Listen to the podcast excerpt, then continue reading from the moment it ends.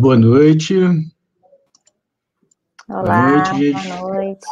Boa noite. Antes, estamos aqui com o André Luiz Leite e Alice Demarche. Boa noite a todos aí que estão chegando. Boa noite, Débora. Tudo bem? Estamos aqui para discutir aqui as tensões, os reflexos, os ressoares de junho. O nosso público. Chega mais, galera. Vamos lá.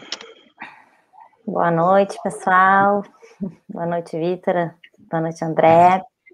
Boa noite, Alice. Boa noite, Vitor. Boa noite, pessoal. Quem não estou vendo no chat, porque não está aparecendo para a gente ainda, acho que vou pegar um outro computador para poder acompanhar um pouco o chat.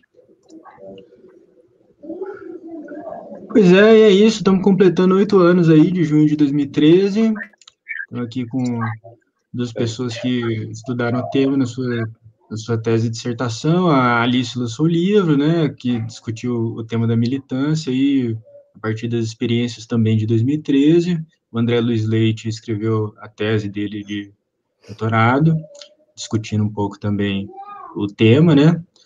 E, enfim, vocês poderiam, vocês poderiam se apresentar, na verdade, já, melhor do que eu fazer isso. E aí a gente já começa, o pessoal já está chegando, começa pela Alice, e uhum. aí eu também, como, também me apresento depois, como militante de 2013 aqui também, e a gente começa essa roda aqui, esse papo. Beleza. Bom, então, primeiro, é... boa noite a todo mundo, é, quem está nos assistindo e quem tá, quem vai assistir depois, né? Ah, acho que vai ficar gravado, né, Vitor? Como... Vai, vai. Todos os vídeos aí uh, do Transe, também no canal da Urdir. É Isso, é hoje o... está em parceria, né? Estamos em parceria com o canal da Urdir aí, valeu pela parceria. Exatamente. Exatamente. Então, junto com. Boa noite, Xande. junto com a Urdir, é, que é o núcleo que eu coordeno na UERJ, né, Universidade do Estado do Rio de Janeiro, que é a Universidade de Resistência e Direitos Humanos. Falando um pouquinho brevemente aí da minha apresentação, né, como o Vitor já uh, introduziu, sou Alice Demarque Pereira de Souza, sou professora de Psicologia, no Instituto de Psicologia da UERJ, hoje, no Departamento de Psicologia Social Institucional.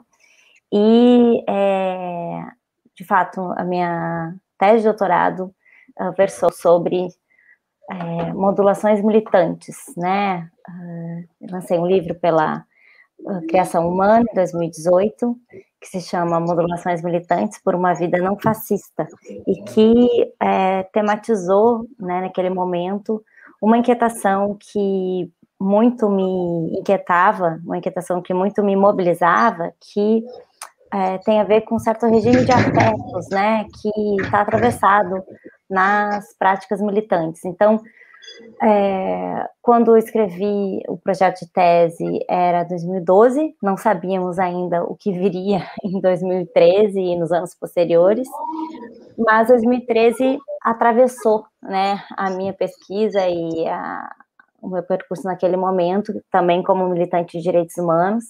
Então, com certeza, acabou versando sobre isso também. Né? É, tenho uh, um percurso de anos aí na militância uh, por direitos humanos, principalmente em organizações não governamentais, mas também, é, por exemplo, em colaboração uh, com o Conselho Regional de Psicologia em gestões passadas, e como apoiadora de movimentos sociais que sempre estiveram próximos, né, da, dessa minha prática, ou pelo contrário, né, eu muito mais acompanhando e apoiando esses movimentos, movimentos de familiares e vítimas de violência estatal institucional.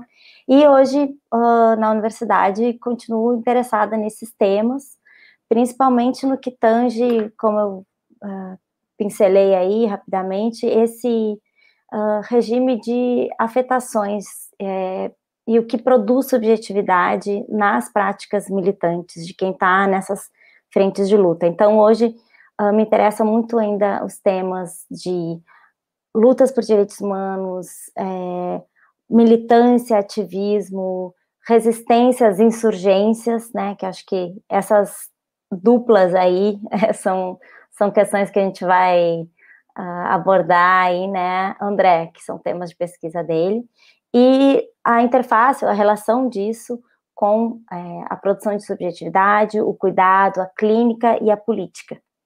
E acho que de mais a mais a gente vai se apresentando no, no decorrer da, da nossa conversa de hoje.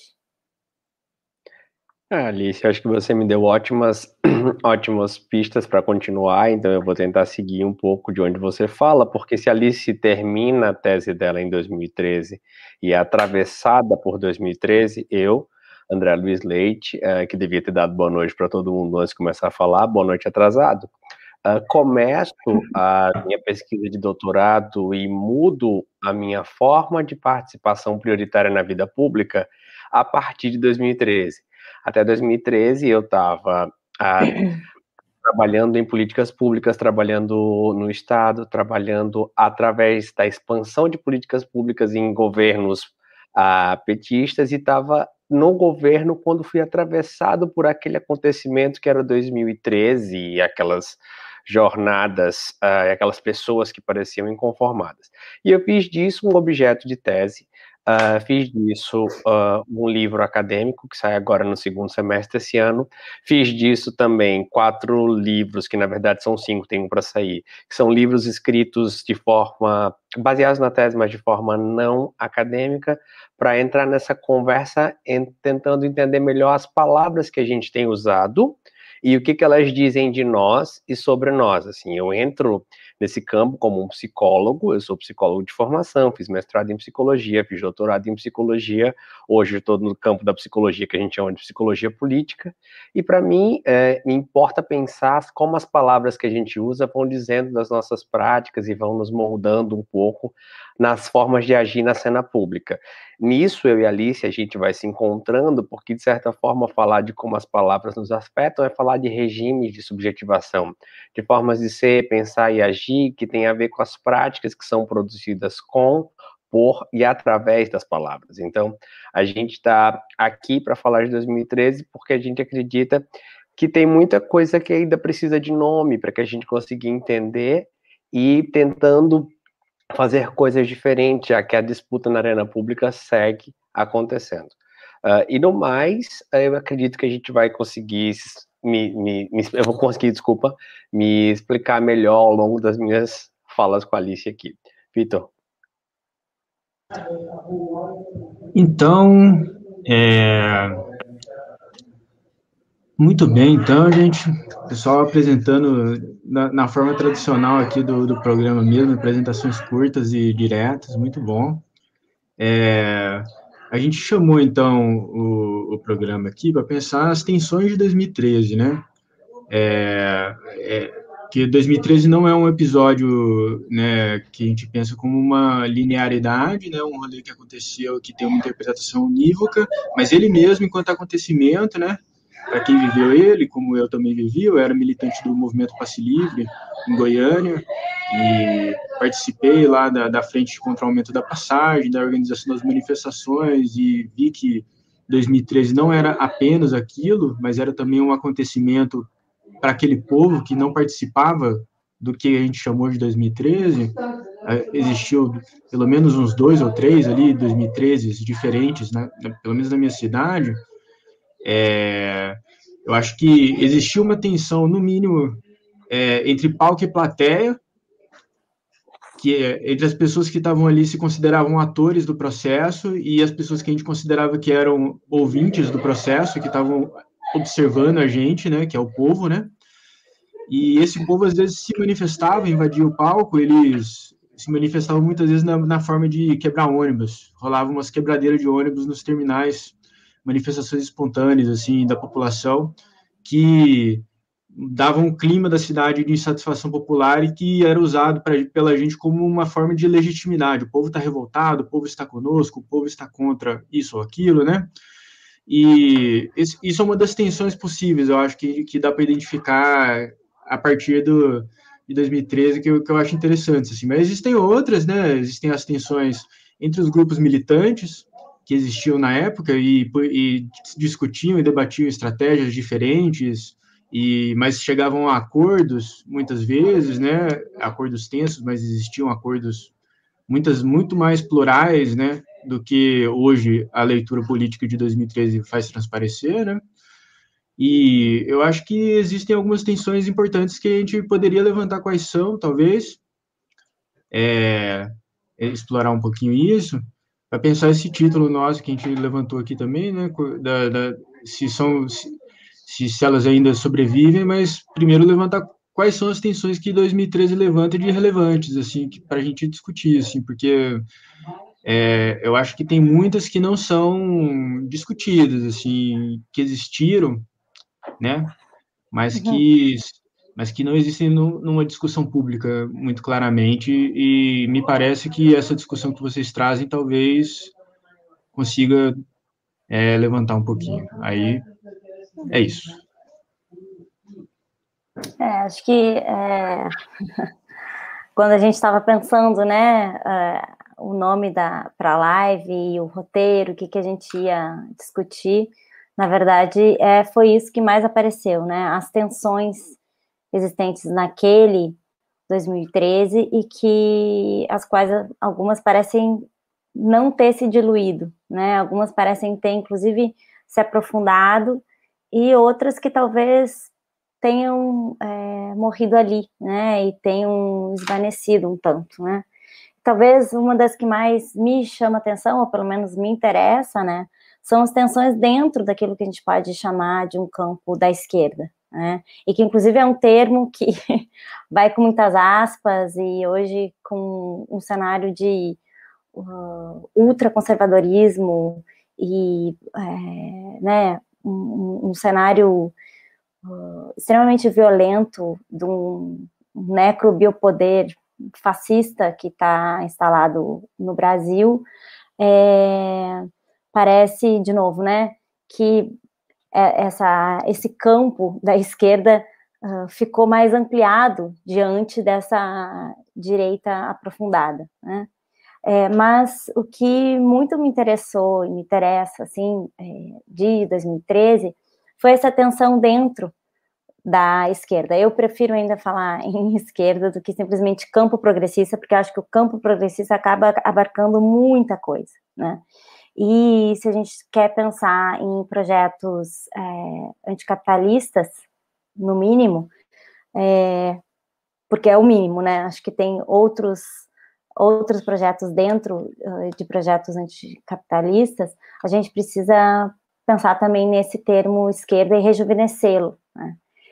E acho que o que pouco se falou, uh, pouco se falou no sentido de da gente poder olhar com isso para isso com mais cuidado e inclusive cuidar disso foi essas tensões dentro é, da esquerda, né? Tudo que me interessou um pouco antes ali de 2013, né? O, o André dizia assim, ah, se Alice é, parece ter culminado em 2013. Na verdade, 2013 atravessou ainda uma primeira metade ali da, da pesquisa de doutorado à época, né? Fui, fui terminar e, e defender em 2016, né? Então ainda tinha um, um tempo e um, e um percurso, e assim, o que mais me interessava era isso, quer dizer, como que, eu já, já percebia isso, sempre me incomodou, como que dentro da própria esquerda a gente, é, é, não raras vezes, parece reproduzir aquilo mesmo que a gente quer combater, né?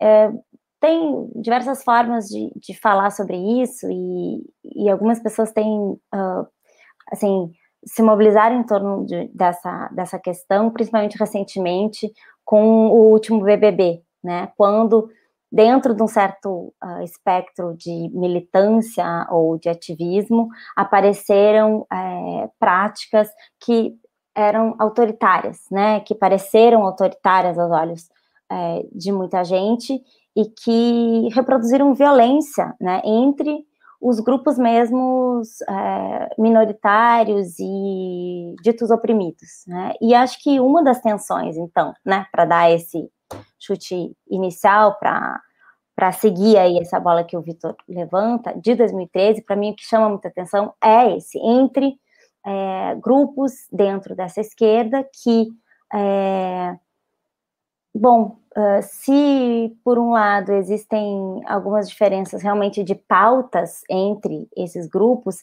tem muitas, tinha muitas uh, diferenças e tensões de estratégia, né, de modo de estar tá na luta. Mas, para além dessas estratégias de luta propriamente dita, é, o quanto que 2013 acho que é, aprofundou ou tornou mais visível ainda aquilo que, então, finalmente, né, é, é se fez questão para mim, estava se fazendo questão é, para mim naquele momento é, da minha pesquisa. Quer dizer, uma série de assembleias eram feitas e se chegava a, em muitos estados, né, a, por exemplo, uh, roteiros comuns para as manifestações. Mas o que se via nas ruas, muitas vezes era é, hostilidade entre os grupos que, a princípio, estariam, ou estavam, concretamente, marchando lado a lado, marchando juntos, né? Inclusive, eu lembro, né, de estar em manifestação aqui no Rio de Janeiro, e, assim, é, pessoas que estavam mais ligadas a partidos, a bandeiras, a sindicatos, a uma esquerda dita mais organizada, vou deixar também entre aspas para dar um, dar um teaser aqui, né? É, se sentiram atacadas, e não, não só se sentiram, é, é, é, foram efetivamente atacadas por aqueles grupos que então estavam ali é, levantando a bandeira do sem partido, uh, de, enfim, coletivos de maior autonomia e tal. Só que eu acho que também uma das coisas que a gente comentava, né, preparando, assim, esse, essa nossa roda de conversa, é que muitas vezes essas leituras a respeito dos tensionamentos dentro desse campo que a gente pode chamar de esquerda são feitas no sentido de um binarismo, né? Como se fossem só dois grupos. Não, então a verdadeira esquerda, ou a verdadeira militância, ou a militância mais tradicional e, e, e legítima, e um outro grupo ou outros grupos que estariam ali é, menos legítimos, ou, enfim, estar, por serem menos organizados, seriam é, menos é, valorizados, e, e por isso não teriam a mesma legitimidade daqueles que, que estavam ali é, organizados por um partido, por um movimento social, por alguma coisa. E acho que um dos equívocos é fazer essa leitura assim simplista, né? Tinha muito mais esquerdas dentro é, disso que a gente pode chamar esquerda, e ainda aquilo que também o Vitor já levantou, em 2013 tinha muito mais do que apenas a esquerda nas ruas. Acho que isso é uma das coisas mais é, evidentes e das lições mais bem aprendidas, né, de 2013.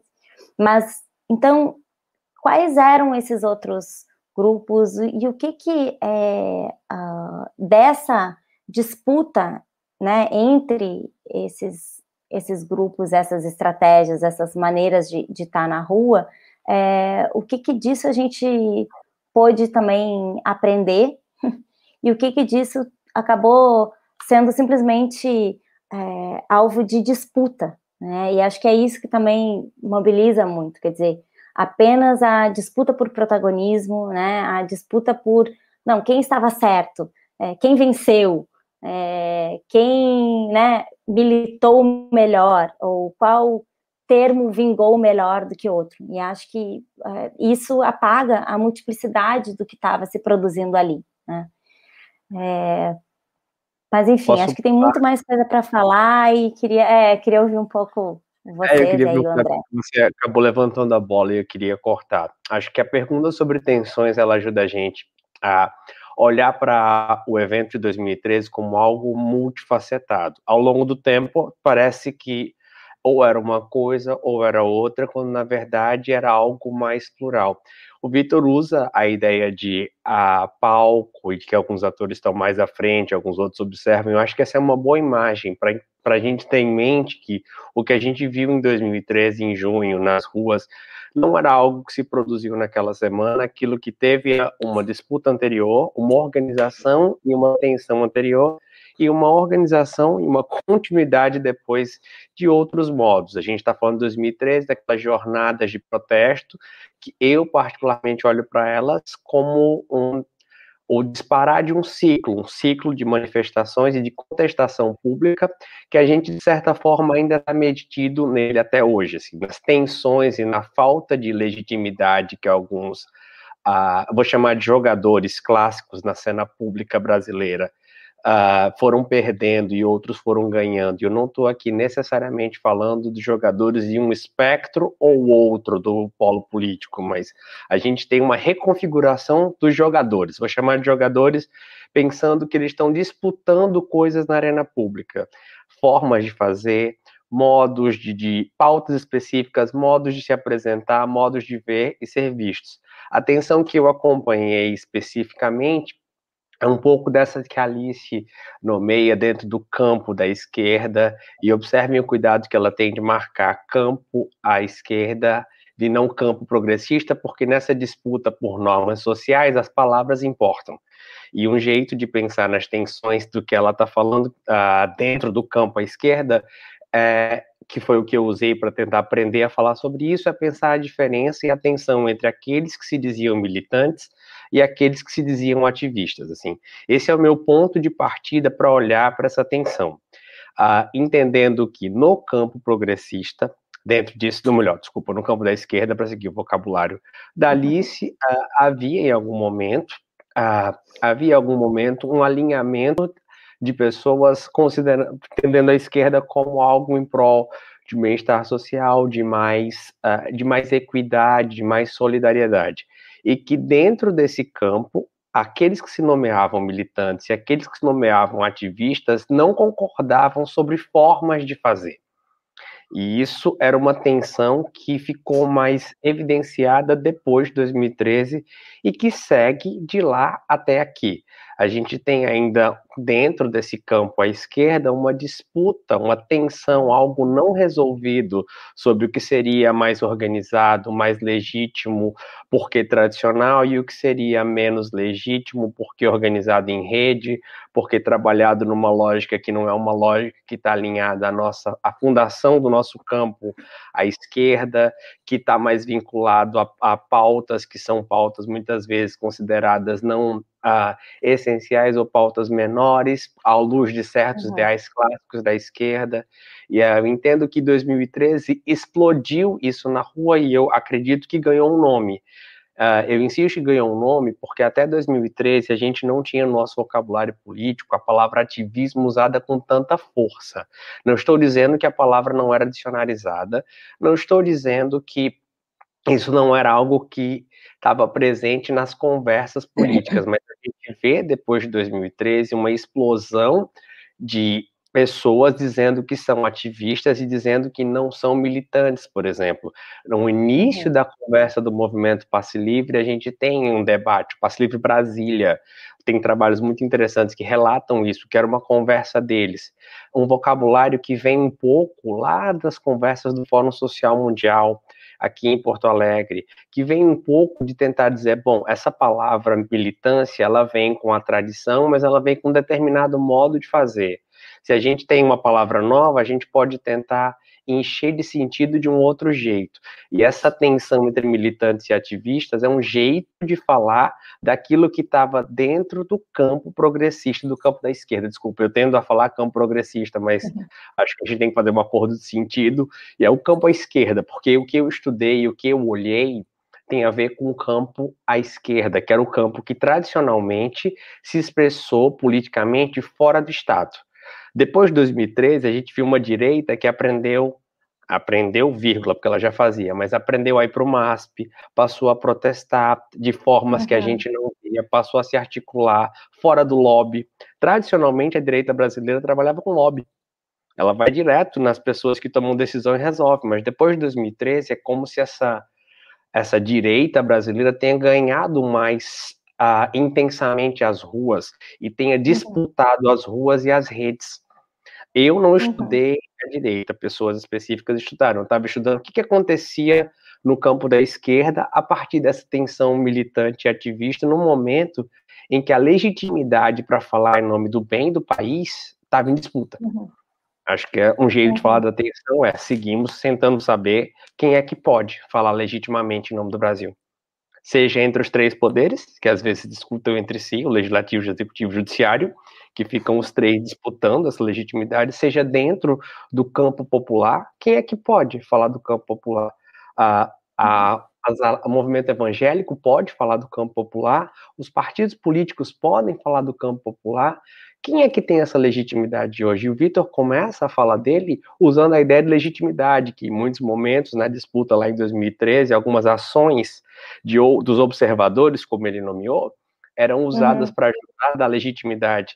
E eu entendo que a tensão que a gente vive hoje é porque a gente tinha, por muito tempo, além de um presidencialismo de coalizão, que era a expressão que se usava, a gente tinha ah, jogadores com legitimidade para falar em nome do Brasil, em nome da nação. E depois de 2013, isso ficou em disputa. E acredito eu que isso segue em disputa. Acho que esse é um jeito de enquadrar um pouco muitas das, das tensões na cena pública que a gente está vendo. Oi, Moisés. Oi, Moisés. E aí, Moisés, boa noite. Pois é, é, eu acho que essa, essa questão é um dos grandes problemas que a gente tem aí, do, dessa questão da legitimidade mesmo, né? Porque você tem movimentos que no final resultaram em candidatos, como o MBL e esses outros que o MBL mesmo reivindicando a legitimidade do MPL, né? É, uhum falando que pessoas de partidos não podiam, que as ocupações de escola não, não eram legítimas porque tinha gente de partido dentro, sequestrando né, essa disputa né, uhum. dentro do, do debate deles, e enquanto entre nós mesmos isso não é muito bem resolvido, né, dentro, de, dentro da esquerda, esse debate de como lidar com as nossas divergências entre os ativistas e os militantes também não se não ficou muito bem resolvido, né? Então, o que a gente fica numa situação que não está é um pouco que não está resolvida mesmo, né? É, é, dá para tirar que a gente não está resolvido e a direita se adiantou e se apropriou, inclusive, desse debate que surgiu entre nós ali, primeiramente, né? Essa, essa disputa ali sobre quem pode, quem não pode puxar luta, quem vai ter a legitimidade de fazer uhum. essa, essas disputas, né? É, Pensando bem depois, né? É, em, muitos, em muitos momentos a direita vai se, se fazer essa disputa, tipo assim, ah, esse movimento de vocês não é democrático de verdade, vocês não ouvem os estudantes, vocês não ouvem os pais, vocês não ouvem as pessoas, vocês não representam o povo. Em vários momentos eles vão fazer isso, de certa forma, assim, em 2015, 2016, essa nova direita. E, uhum. e em 2013 isso ainda não isso ainda não estava dado. Era isso que a gente falava para o poder público a gente falava, vocês não ouviram os usuários de transporte, a cidade é antidemocrática, as pessoas não estão sendo ouvidas, uhum. e, e a gente, que, a gente que, que é a voz do povo aqui, nós estamos falando pelo povo, enfim, né? E meio que o jogo virou, né? Esse é um jeito de colocar atenção, porque quem é que pode falar em nome do povo, assim, é essa essa disputa, ela ficou mais visível. Uh, você citou 2000, os, as ocupações de 2015, por exemplo, quando a gente via, a gente estava chegando num momento que o sistema partidário, não só no Brasil como no mundo, estava se mostrando mais uh, esvaziado e estava se uhum. mostrando fragilizado.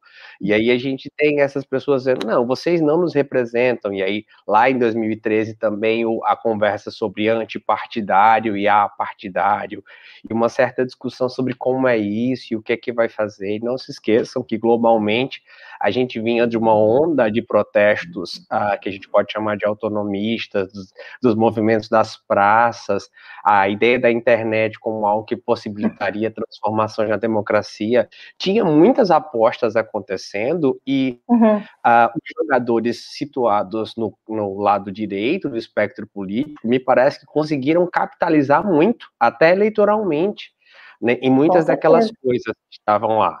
Assim, parece que de alguma forma eles estavam mais preparados para responder de forma mais rápida a anseios uhum. e a descontentamentos que surgiram.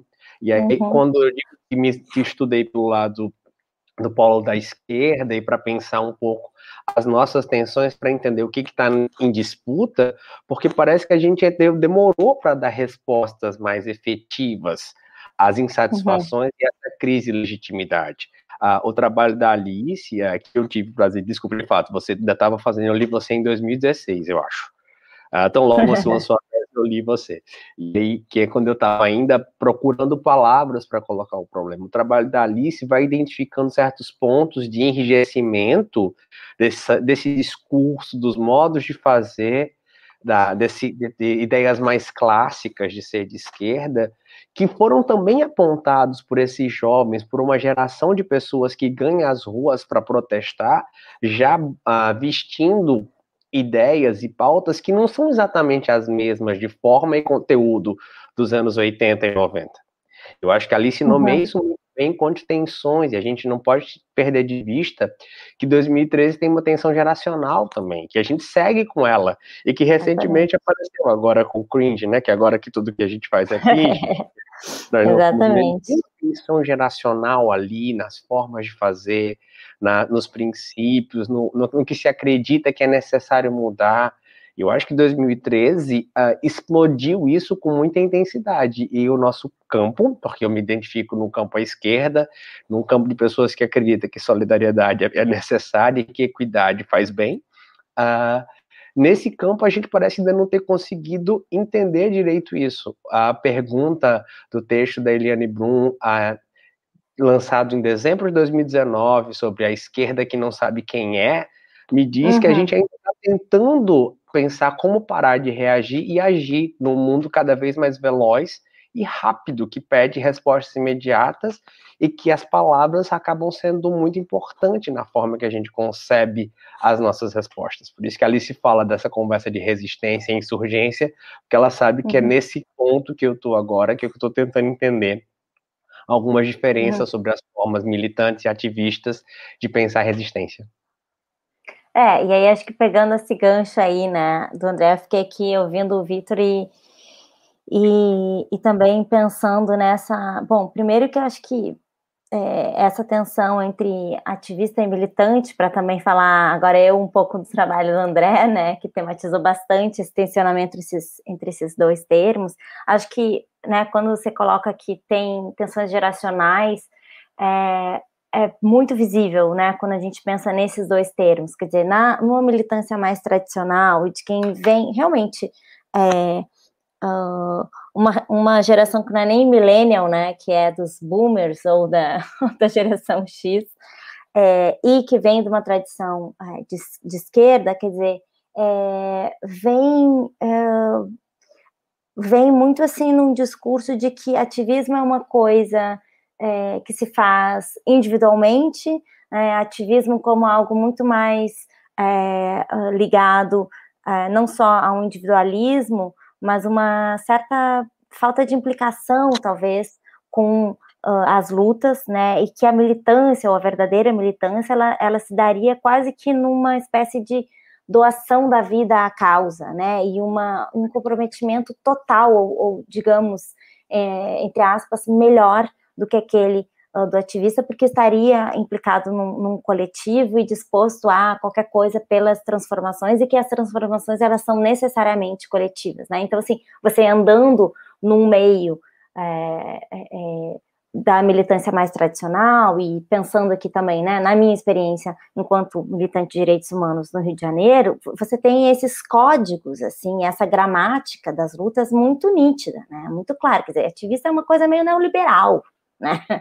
E, uh, no entanto, em 2013, quando os coletivos autônomos começam a surgir, ou pelo menos se fortalecer, porque a gente também tem que lembrar que coletivo autônomo sempre existiu, né? Sempre houve é, resistências e insurgências para além das, das, dos contornos da, das esquerdas mais tradicionais, digamos assim, é, surge essa, essa disputa ou uma tentativa de uh, atualizar esse termo ativista, né? Quer dizer, não nos identificamos enquanto militantes por uma série de coisas, uma delas é da própria etimologia da palavra, né? Militar, militante, como é que é isso, né?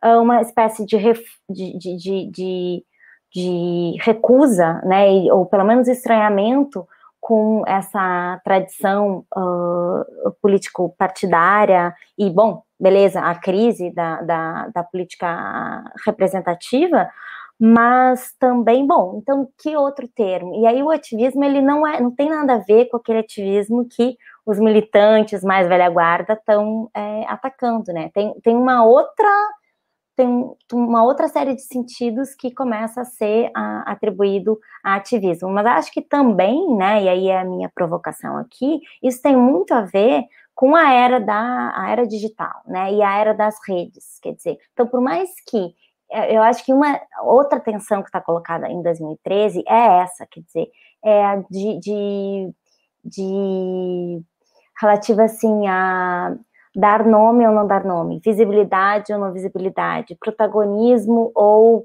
anonimato, né? Você tinha ali os, os a, a, as combinações, as, as, as, as movimentações, mobilizações via muito, né, Facebook, redes sociais, muito movimento assim de, de bom, somos um coletivo, não temos um líder, não temos um líder, não temos um líder, um líder, mas ao mesmo tempo o ativismo, se a gente for olhar uma atualização dele hoje nas redes, é via no perfil, né? O perfil individual uh, nas redes, né? E você ser ativista, você não necessariamente tem que estar é, ligado, uh, afiliado, ou enfim, outros diriam organizados, organizado num movimento. Então, estão aí alguns tensionamentos e alguns paradoxos que a gente precisa ainda colocar em análise precisa ainda se haver com eles, né?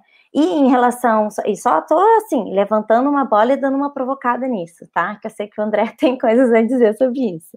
Mas em relação a essa questão do que, que é reação, o que, que é resistência, o que, que não é, eu acho que é, não custa a gente lembrar sempre que uh, a própria onda ultraconservadora que a gente vive agora, ela é uma reação, né? Eu acho que também é outra coisa outro tema que é caro, assim, né, pra gente e, e que a gente, uh, em outros momentos, estava discutindo para a live de hoje, quer dizer, o quanto que a categoria resistência, ela é uh, complicada quando a gente quer pensar em insurgências, ou quanto que a gente quer pensar uh, uma outra maneira de, bom, pensar em mais equidade, ou enfim, numa outra esquerda, o quanto que resistência nos coloca sempre numa, numa posição de resposta, né, de reação. Só que eu acho que é importante a gente lembrar que a própria onda que a gente vive hoje, né, ultraconservadora, ela é também uma reação aos avanços que estavam acontecendo, né, na macro e na micropolítica, porque a gente poderia começar uh, falando ali dos governos PT, né, do governo uh, Lula, depois Dilma, e, e de uma certa uh, produção de condição de possibilidade para que muitas outras lutas, inclusive pautas que sempre foram vistas como minoritárias, ganhassem maior destaque. Então, você também tinha, em 2013, uma, uma proliferação de outras formas de estar organizados à esquerda, com muitos mais coletivos autônomos. Por exemplo, no Rio de Janeiro é notável assim, o quanto que é, cresceram os coletivos de favela, né? E depois disso, o movimento que hoje a galera chama do nós por nós, quer dizer, sem essa intermediação de grandes organizações, de grandes partidos, mas das pessoas que estão no território fazendo a sua luta e, e se fazendo ouvirem, ao invés de estarem assim, ai, tem alguém que está dando voz. Não, sempre tiveram voz, né? A questão é vocalização, vias de, de escuta, né? Então, acho que é também interessante a gente lembrar que o que a gente vive hoje, em termos de, de ultraconservadorismo, é também resposta a algo que já estava é, se insurgindo antes. Né? Aí, bom, se a gente for fazer uma leitura mais dialética da história, a gente vai ver que essas coisas se intercalam, né? Mas essas coisas se intercalam porque a arena pública é um palco de disputa. E ela é um palco Exatamente. de disputa uh, perene, assim, não, há pra, não dá para pensar que essa disputa vai acabar de alguma forma. E aí, partindo dessa conversa sobre organização e ferramentas de comunicação, porque uh, hoje existem formas possíveis de organização usando tecnologias disponíveis que permitem certos modos de organização que não eram possíveis antes. Ah, durante a pandemia, a gente teve um conjunto de ações interessantes em Paraisópolis, onde as pessoas usavam ah, ferramentas Google com todas as tensões e os problemas e efeitos colaterais que tem para marcar pontos e fazer mapas solidários onde elas conseguiam a mapear os recursos disponíveis na própria comunidade e partilhá-los entre si.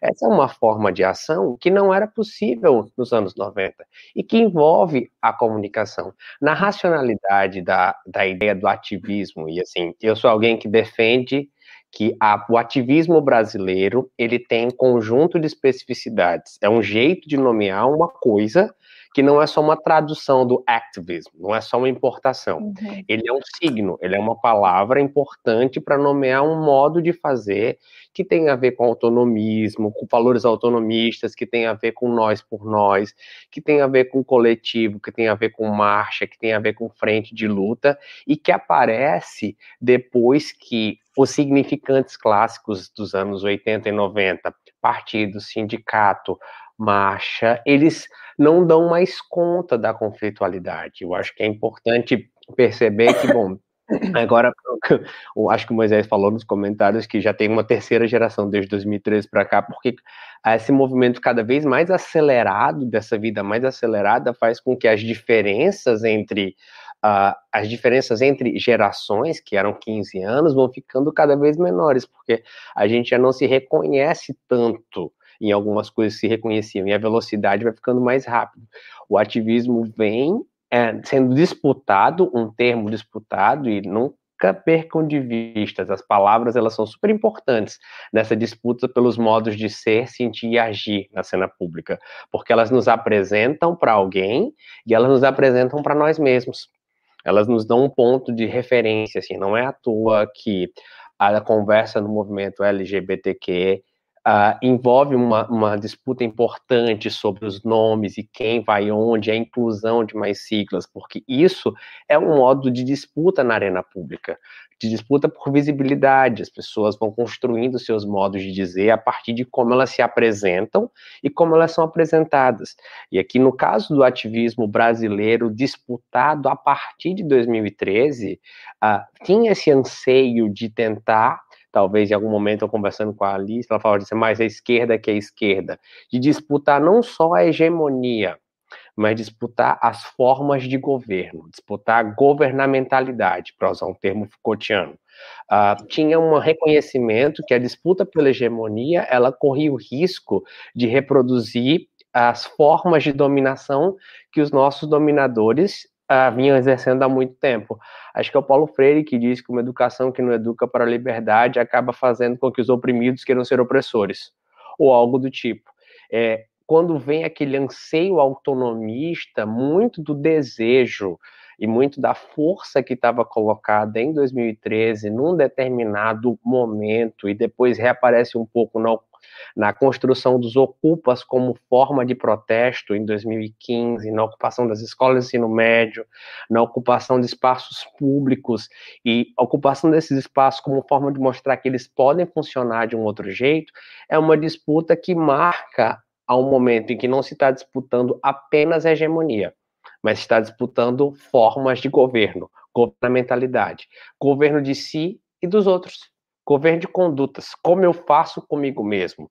Como eu faço com o outro? Como é possível que a gente vá produzindo parte dessa mudança que a gente espera aqui, agora, na minha vida, nesse coletivo do que eu faço parte, nesse bairro. E aqui, se você for pensar, tem toda uma tradição federalista de base anarquista e também de autonomista dos movimentos uh, da América do Sul, do uh, movimentos como a o, o paradigma do bem viver, do bem viver, que vão falando dessa relação com o lugar, que vão falando de um outro modo de pensar solidariedade e equidade, que não é necessariamente europeu, que não é necessariamente pautado por um determinado ideal uh, marxista, um determinado caminho revolucionário, e isso entra em conflito. E isso entra em conflito e segue em disputa, porque uma vez que uma palavra está lançada, os sentidos dela vão entrar em disputa pelos jogadores nas arenas, porque as palavras elas atraem ou repelem pessoas. E enquanto a gente precisar na política de convencer as pessoas sem precisar coagi-las ou pagá-las, a gente vai precisar da nossa retórica, as nossas palavras vão importar. Então essa tensão não é qualquer, a gente segue ainda tentando aprender a falar sobre isso. O esforço de tentar entender a especificidade do ativismo brasileiro, é, que é o que eu venho fazendo desde 2015, tentando achar formas de dizer e conectar essa experiência com as experiências do mundo, porque a gente não está sozinho nessa, não é tendências autonomistas, não é algo que existe só no Brasil, não é algo que está desconectado com as pautas da América Latina, não é algo que está desconectado das marchas pelo clima, dos Fridays for the Future da vida, dessas formas mais juvenis de contestar os rumos do capitalismo, Uh, foi um desafio porque eu entendo que isso pode nos dar um ponto para começar a falar e achar qual é o problema. Porque se o problema não tiver colocado de uma forma uh, interessante, a gente vai acabar chegando a conclusões atrapalhadas. Então, achar termos para dizer disso é um pouco dos desafios, e é o que me faz pensar que 2013 e os efeitos dele seguem entre nós com muitos tensionamentos.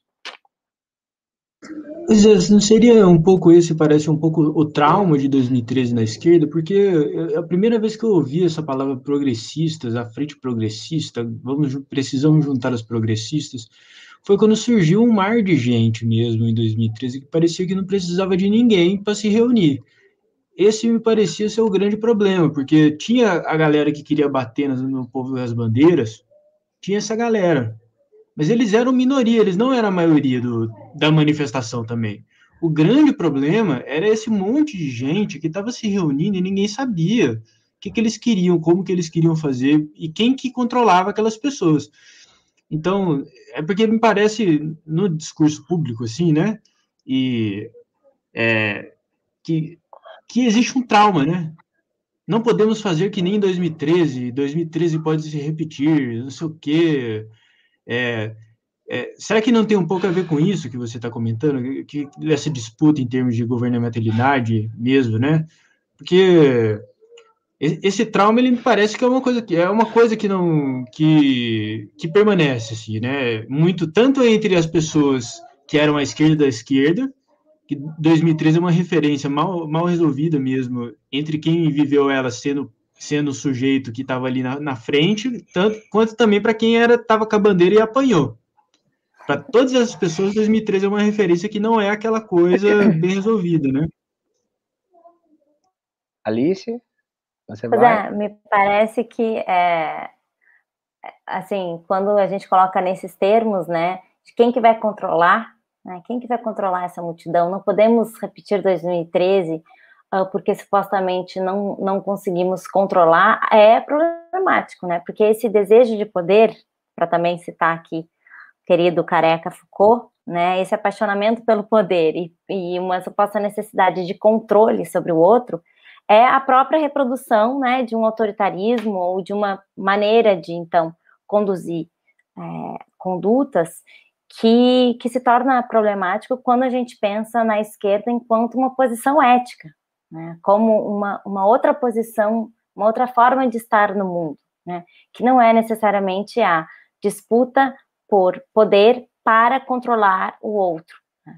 Agora, é, vivemos também não só de, de micropolítica, de macropolítica, né, e vivemos um sistema presidencialista, numa democracia que é burguesa, branca, europeia, e que, bom, existe uma estrutura ainda que está colocada aí, né? As pessoas, quando também lutam pelo Estado Democrático de Direito, às vezes esquecem que é um modelo, então, europeu, capitalista, neoliberal, né? E que ainda funciona sob esse, esse, sob essas regras, esse, esse funcionamento. Quer dizer, é, como que então a gente é, faz essa disputa, que ela é micropolítica por outras maneiras de estar no mundo, de governar a si e aos outros, sabendo que a gente ainda tem, teria que transpor, a gente ainda tem uma estrutura que é essa do Estado Democrático de Direito, do sistema é, é, uh, representativo, e que ainda teria um longo caminho para transformar isso efetivamente, até que a gente fosse, sei lá, né, funcionasse como é, os zapatistas, né? E a partir de uh, comunidades autônomas e de uma maneira muito mais descentralizada. Então, assim, a gente precisa uh, também levar em conta uma, uma, uma dose de realidade aí, quando a gente também está falando agora, enfim, né, 2022 está aqui na nossa porta, precisa falar em termos de, de, de, tática e estratégia, quer dizer, como que a gente se aproxima também, porque acho que todo o trauma e uma certa, uma grande crítica que se coloca ali para 2013 é essa crítica ao que foi, né, a tomada do governo federal é, pelo PT, pelas forças é, de esquerda, e que é aquela velha história, né, do tomar, toma-se o poder uh, é que nem um violino, né? Toma-se o poder uh, com a esquerda e toca-se com a direita. Né? Quer dizer, é, o quanto que também ali havia essa crítica a quem tinha tomado o poder enquanto esquerda e tinha é, reproduzido uma série de é, é, é práticas que seriam da direita. Não, não estou totalmente de acordo, acho que hoje, mais do que nunca, a gente tem total noção de que macropolítica e voto faz muita diferença, né? Dizer que não faz diferença, que é melhor não votar, é, a gente sabe que esse argumento caiu por terra, né? Estamos hoje aí, 2021, no que, no que estamos graças a, a, um, a um poder é, uh, do instituído que fez muita diferença nas, nas vidas de todo mundo. Mas, assim, voltando a essa pergunta do Vitor, quer dizer, uh, uh, quem sabe ainda seja preciso, né, que essa esquerda, então, partidária, essa esquerda é, mais tradicional, é, repense esse, esse modo de operar o poder, né, esse modo de operar a governamentalidade, de, de conduzir a conduta uh, dos outros. Talvez houvesse ali, e o que a gente viu muitas vezes nas ruas, foi isso, assim. É, quer dizer, eu lembro muito bem de uma cena da gente é, numa manifestação em que tinha sido acordado votado em é, a, a, a, foi acordado que a gente lá para as tantas num certo trajeto dobraria uma rua, inclusive à esquerda, para ir para frente da Fretans, FETransport, e na hora da manifestação, ali no meio do, uh, do ato, a esquerda que estava no, no carro de som diz: não, não vamos entrar nessa rua, porque fez uma avaliação ali momentânea de que a repressão ia ser muito grande, mas assim, queria mudar uh, o trajeto. No meio da manifestação, quando antes já tinha sido super complicado e tenso de se votar o tal trajeto, e o que houve foi ali, acho que o que houve em ato na rua foi muito simbólico, porque foi o que aconteceu também para além daquele momento do ato, quer dizer, parte das pessoas disseram, não, nós vamos até lá, porque a nossa pauta é essa, e o trajeto acordado foi esse, então não dá para você, depois que a gente combinou tudo bonitinho em assembleia de modo democrático, quando sobe no carro do som, querer fazer do seu jeito, querer controlar, né, a multidão toda e de certa forma então trair aqueles que, enfim, votaram para que fosse diferente. Né? Acho que está aí um, um, uma, uma lição, uma sugestão, digamos assim, mas que, na minha opinião, não, não se dá é, só fora dos espaços da micropolítica. É uma disputa a ser feita também dentro e por dentro deles.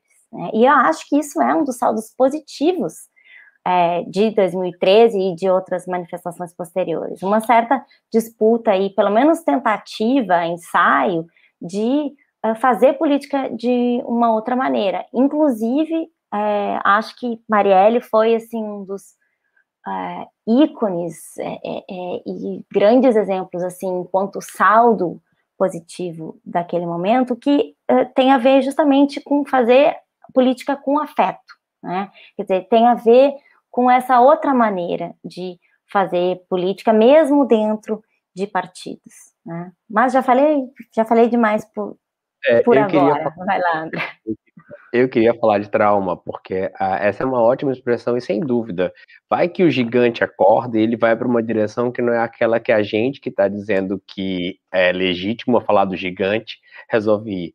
2013, é, sem dúvida, conta uma erupção de muitas direções de sentido, é algo que tem uma dimensão traumática de machucado, principalmente aqui eu estou tentando interagir com algumas coisas que vieram no chat, porque se lá em 2013 a tensão entre o que a gente está chamando, eu chamo de uma esquerda militante, mais associada a determinados ritos e formas comuns dos anos 70 e 80 no Brasil, entra em conflito com uma esquerda ou com um modo de fazer ativista, pensando tudo dentro do campo da esquerda, tá? Essas duas palavras hoje também são usadas no campo da direita. A gente vê militantes bolsonaristas e coisas do tipo. Então, pensando tudo isso no campo da, da esquerda. Se em 2013 isso tava, se colocou como tensão, de lá para cá só piorou. De lá para cá a tensão entre esses grupos uh, progressistas dentro do campo da esquerda, entre modos de fazer mais associados a uma ritualística dos anos 80 e um projeto de governo que foi um projeto de governo que tinha uma ideia de desenvolvimento, que produziu projetos como Belo Monte, que não estava completamente associado a, que não estava tão alinhado a pautas de uma geração que já cresceu dentro de um contexto de políticas públicas e não conseguia conversar tanto com isso, entrou em tensão ainda mais junto com esse projeto tradicional, uh, que está agora e que vai continuar bastante forte para a eleição de 2022. Acho que isso é um trauma, sim. Existe esse medo de que a gente repita isso, porque sabe-se lá onde foi parar. E o trauma tem a ver com algo que se perdeu, algo do machucado, algo da dor. E do ponto de vista da legitimidade de determinados atores clássicos à esquerda para falar em nome do Brasil e um projeto popular, uh, eu acho que foi traumático. Foi traumático para caramba estar no governo uh, estar na, na, no governo federal, se olhar a imagem que a gente usou para a live, é de quando as pessoas sobem uh, no Planalto e ocupam isso, e opa, pera, peraí, não é bem assim. Aí a gente tem uma resposta pífia e tinha uma eleição e era uma, uma, um tabuleiro muito difícil, então acho que é traumático e tem esse medo sim, porque de alguma forma essa juventude e a Débora Diniz fala sobre as ocupações de 2016 aqui no, no chat. Eu também acho que em 2016 a gente vê nas ocupações essa tensão entre um modo militante e um modo ativista de fazer aparecendo de novo, e a gente tem inovações mais frequentes, como as candidaturas coletivas, que vêm na esteira dessa tentativa de conjugar macropolítica, micropolítica, para usar os termos da Alice, de conjugar uma disputa pela hegemonia uma disputa pelas uhum. formas de governo ao mesmo tempo, isso está cada vez mais aflorado. E se alguma coisa maluca daquela, maluca no sentido de intensa, sem, sem direção e sem controle necessariamente centralizado, organizado acontece, isso vai ser traumático. Vai ser traumático porque o campo à esquerda perdeu ah, do ponto de vista das ruas. Ele perdeu a legitimidade de ser o único, os únicos nas ruas, aquele que chamava para a manifestação. Ah, eu tinha anotado aqui, eu recomendo ah, para as pessoas o filme do MBL. Eu não sei, eh, não é muito simples de ver, tá? Mas eu acho que vale a pena, se você quer entender um pouco isso, é o Não Vai Ter Golpe. 2019, na verdade, foi um ano com muitos filmes interessantes. Uh, o mais famoso foi o Democracia em Vertigem, o Netflix é um serviço de distribuição que todo mundo tem, mas o Não Vai Ter Golpe do MBL, ah, o Espera a Tua Revolta, que é o que fala sobre as ocupações e as tensões e os diferentes grupos dentro do movimento estudantil, uh, dirigido pela Elisa Capai, também é um outro super interessante, e o meu favorito, que é o do Francisco Bosco, O Mês que Não Terminou, que é um que é meio que inspirou um pouco no nosso título, mas é certamente traumático para quem estava no controle, para quem tinha essa legitimidade, que teve por muito tempo e que teve porque construiu.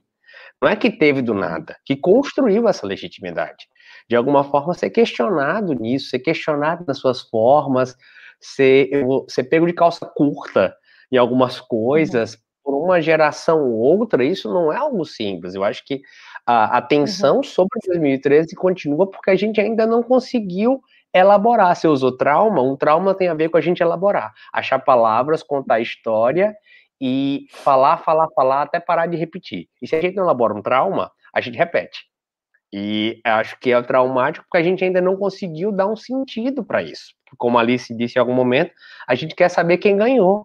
E quem perdeu, e alguns de nós estão mais dispostos a, a afirmar que estavam certos mesmo, fazendo escolhas que talvez não foram as mais adequadas e que produziram um pouco do que a gente tem hoje. Então, me parece trauma uma boa expressão, e eu acho que sim, existe um receio de que alguma coisa daquela aconteça novamente.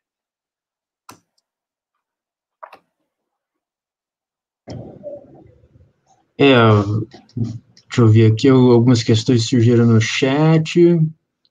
É, acho que tem um, teve, teve uma polêmica aqui sobre a questão do voto.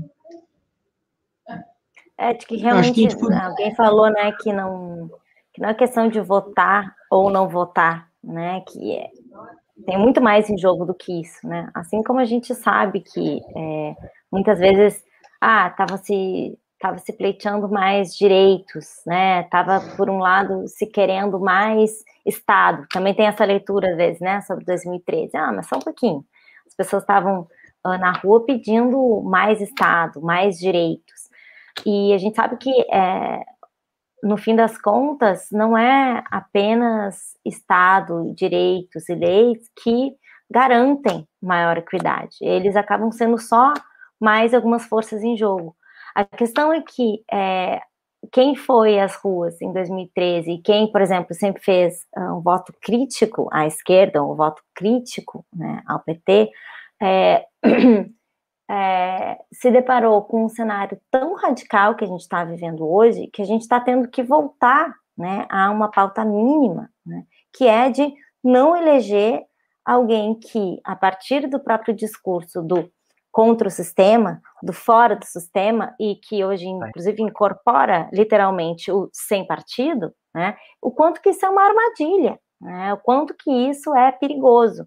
E aí acho que assim, a, o trauma vem como né, coisa, bom, então, como isso é perigoso, a gente tem que controlar tudo. Não, né? O que a gente está colocando aqui, eu acho, na, na arena é que entre controlar tudo ou o completo descontrole e que inclusive acho que são é, leituras que várias vezes surgem, né, sobre 2013. Ah, 2013 foi, era lá um bando de gente desordenada, ninguém sabia o que estava fazendo nas ruas. Não, muitos grupos sabiam muito bem o que estavam fazendo nas ruas, né?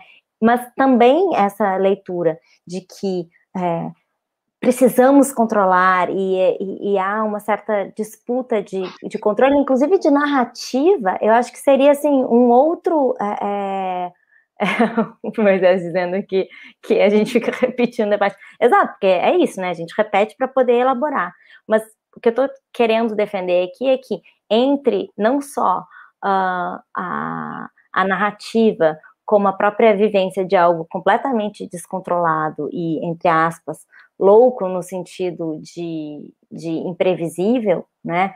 Inclusive, às vezes tem essa leitura de que ah, 2013 foi uma coisa aí espontaneísta, que não por acaso também aproxima algumas leituras lá de maio de 68, né? Que também teve, uh, enfim, momentos, lugares completamente diferentes, nisso tudo, óbvio que eu vou é, concordar, mas momentos de esquerda para com esquerda, né? Mas que essa fala, essa narrativa do espontaneísmo ou do completo descontrole, da completa falta de direção, são desqualificadoras, né? De determinados uh, movimentos de, de, várias coisas que acho que foram uh, produções uh, positivas, né?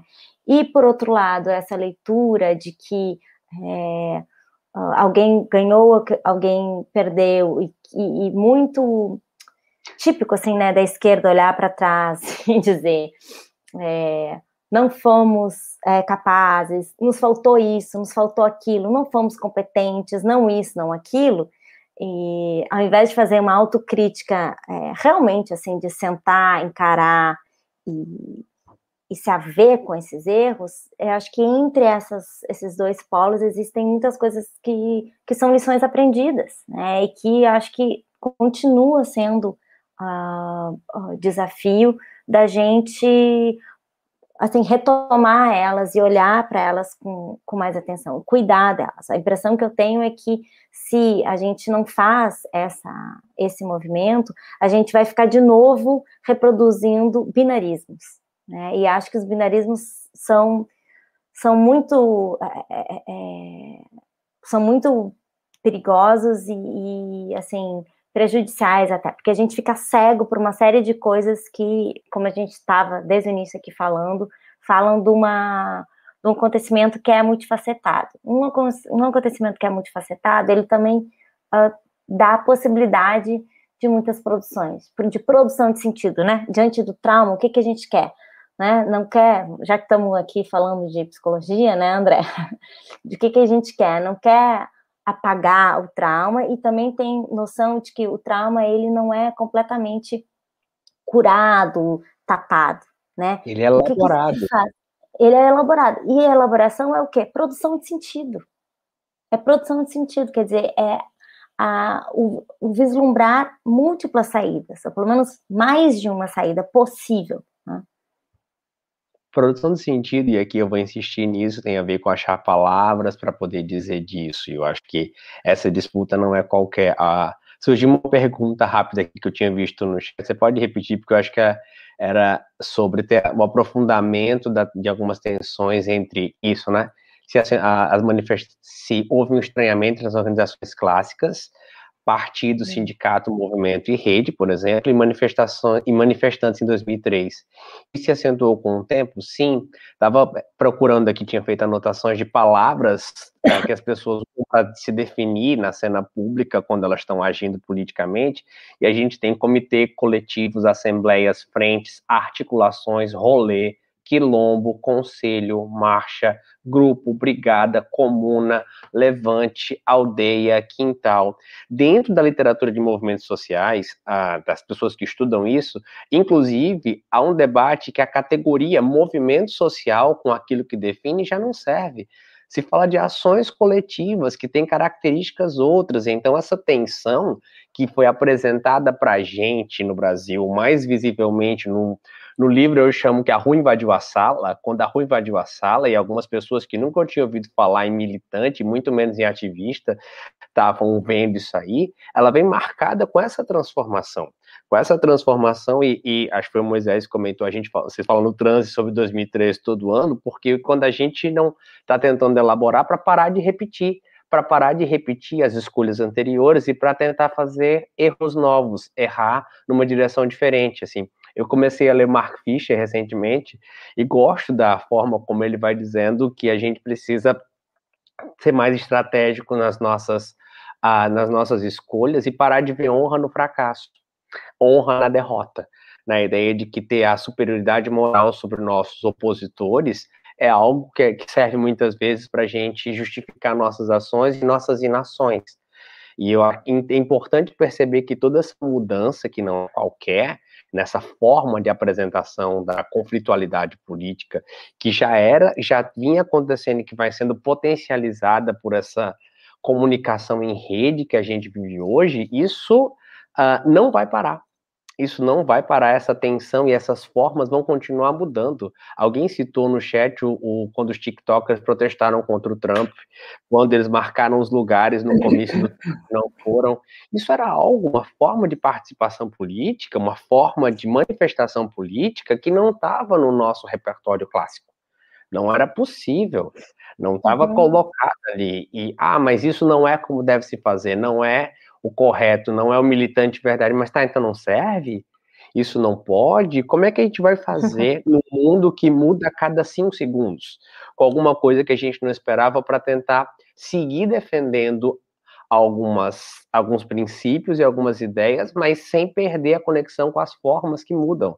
Assim, eu acho que isso, a, a importância do WhatsApp na eleição de 2000, na outra eleição do Bolsonaro, 2018, a, a forma como redes sociais foram capitalizadas e, e, participaram disso são discussões que não estavam colocadas no nosso uh, inário clássico e que estão pedindo que as pessoas atualizem suas formas, e é difícil, porque no mundo mais cinza, onde eu não sei direito as fronteiras, onde o que é o meu aliado, meu inimigo, e esse mundo que a gente está vendo, está cada vez mais borrado, fica mais difícil de ter posições mais estáticas. E essa tensão vai continuar aparecendo e ela precisa ser resolvida no coletivo, nas discussões coletivas, mas ela também pede que os seres humanos, cada um de nós, tenha as nossas posições sobre isso, porque a gente vive nessa era em que a expressão individual e a expressão coletiva estão mais misturadas. A gente agora trabalha de casa, a, gente usa nosso perfil pessoal para vender aula, para vender curso, para se expressar na cena pública. Essa é uma característica do nosso tempo agora. Não estou dizendo que é uma característica maravilhosa, uma característica sem efeito, mas é uma característica é. das formas de fazer do presente e que pedem uma certa atualização da nossa gramática, da nossa semântica de ações, para usar uma expressão que também foi falada, que não é simples, porque isso implica deixar de lado algumas coisas e perder nunca é simples. Eu acho que o, a Maia Amiga aqui pediu para um, um, comentário sobre os black blocs e no âmbito da esquerda e no âmbito do binarismo aqui, né? Black blocs, esquerda punitiva. E eu queria colocar uma questão assim que eu acho que é um pouco relevante e depois depois vamos colocar uma questão aqui do Leonardo de Marche sobre a questão da centro-direita.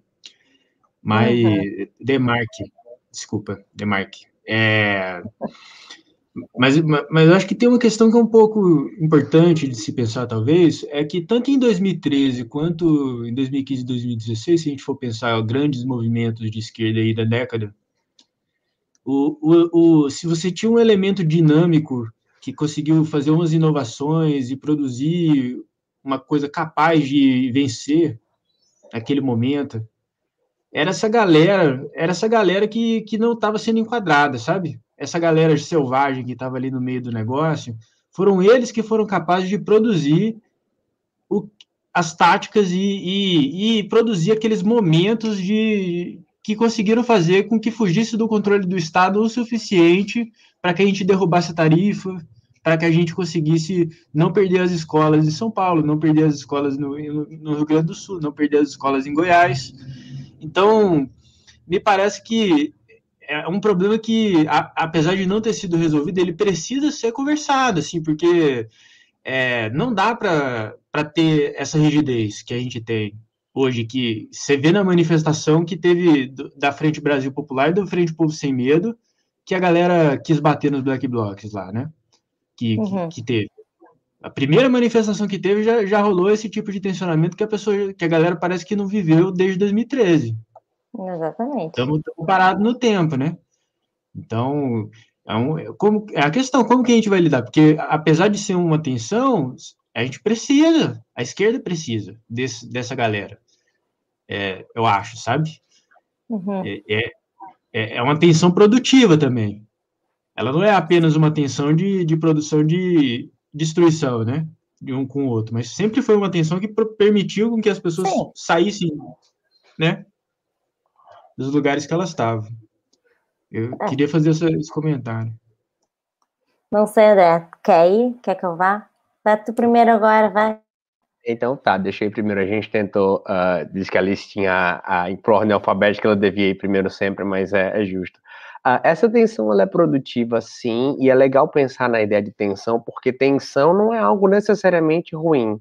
Tensão envolve algo que não está resolvido, algo que mantém uma certa distância, e às vezes uma distância é necessária. Sem dúvida, essa galera mais uh, fora da, da rota, por chamá-la assim, mas fora da rota institucional, fora dos códigos institucionais, fora do instituído, para dizer talvez de um jeito que seja comum na minha linguagem com a Alice, essa galera fora da rota conseguiu tensionar porque ela tinha comprometimentos que eram diferentes de quem estava na rota.